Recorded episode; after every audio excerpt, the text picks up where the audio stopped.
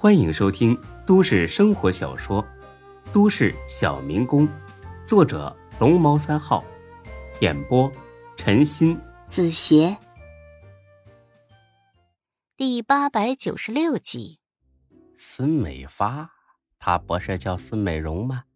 还雪绒花的绒，什么时候变成孙美发的呀？张二狗很是蛋疼。这这不是你，我怎么了？我让你胡说八道的？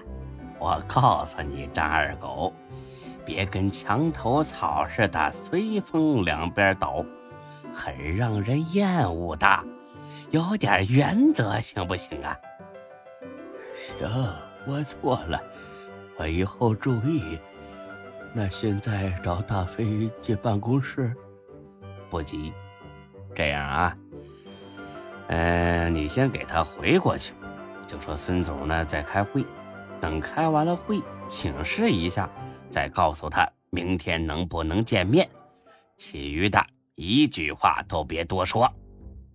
好，一个电话打给孙美容，他仍旧没起疑心，毕竟当老板的经常开会。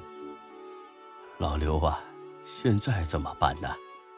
你给大飞打电话。白哥点了根烟，很无语的笑了。你倒是看得起我啊！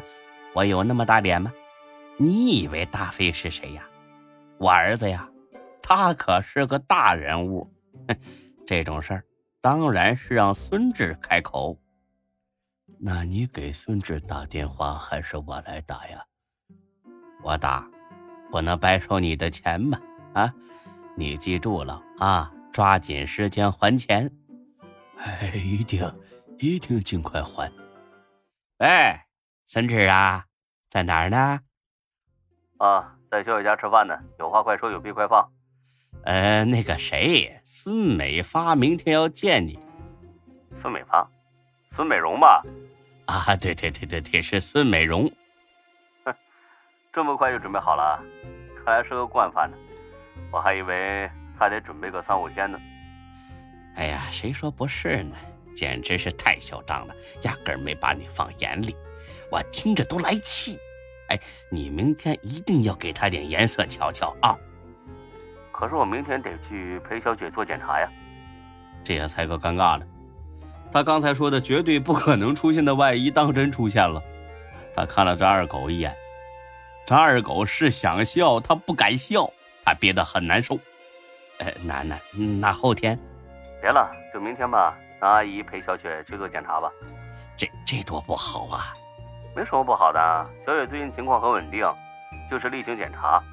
再说，我看天师这事情啊，让他闹得心神不定的，早一天解决，他也早一天安心。蔡哥看了张二狗一眼，张二狗差点没哭了，自己是怎么对孙志的？啊，孙志又是怎么对自己的？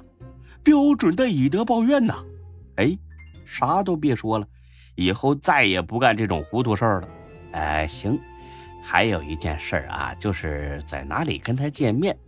毕竟天师把你吹的那么牛逼，要是 我操，老子本来就很牛逼啊，还用他吹？哎，行行行行，你厉害，你牛逼，行吧？哎，但是你这么厉害的人，得配一个气派的办公室啊。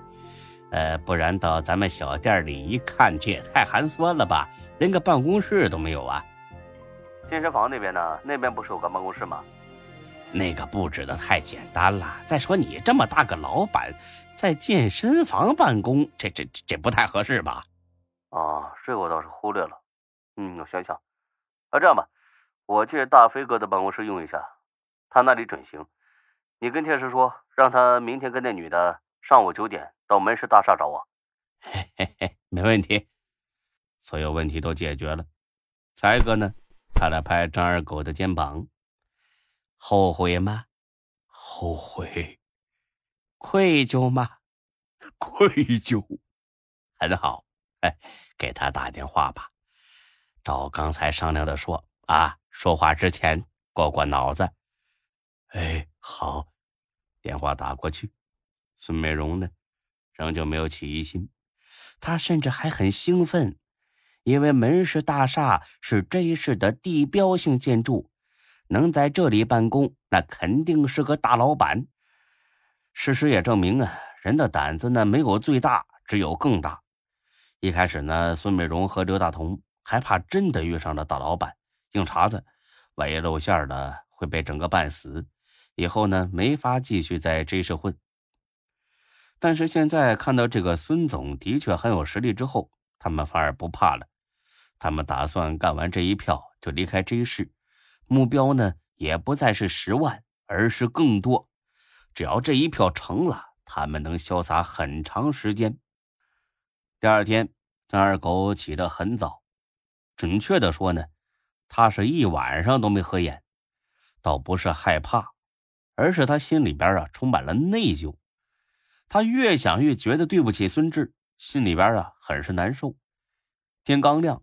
他就去敲响了孙志的门，孙志呢也起床了，正在客厅的沙发上刮胡子呢。啊，这是这么早啊？啊，紧张吗？啊，别担心啊，我会搞定的。啊，哎，你能别总说一个字吗？哎，行。得，当我没说。那个，对不起，孙志。我错了，是啊，错的还很严重呢。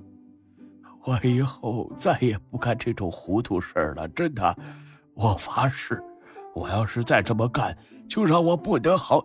打住啊！这些等我回来再说。咱们呢，确实需要好好谈谈。张二狗心里咯噔一下，好好谈谈。哎呀，看来还是要开除自己啊！啊，行，那行，该干什么干什么去吧。啊哎，好。本集播讲完毕，谢谢您的收听，欢迎关注主播更多作品。